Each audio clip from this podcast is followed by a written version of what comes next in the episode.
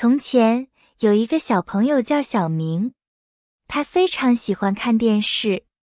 他每天放学回家后，就会坐在电视前边看边吃零食。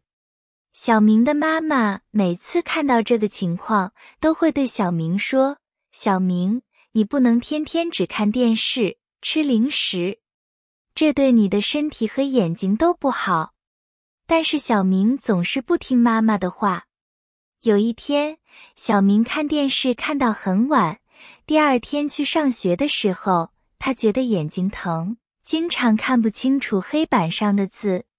于是他告诉妈妈这个问题，妈妈很担心，带他去了医院。医生看了小明的眼睛后，他告诉小明和妈妈：“小明，你的眼睛已经被伤害了，你必须要注意，不能再常常看电视，也不能再吃那么多零食了。”听完医生的话，小明非常害怕，他承诺他以后会听妈妈的话。不再每天都看电视，也不再吃那么多零食。医生和妈妈都笑了，告诉小明他必须要做到这个承诺。从那天开始，小明真的做到了他的承诺。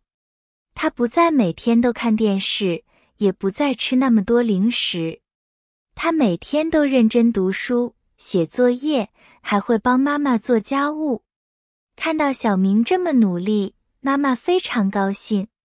时间过去了一年，小明的眼睛已经恢复了正常。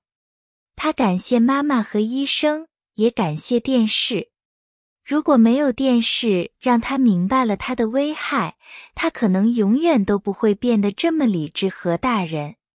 小明说：“他以后再也不会误用电视了。”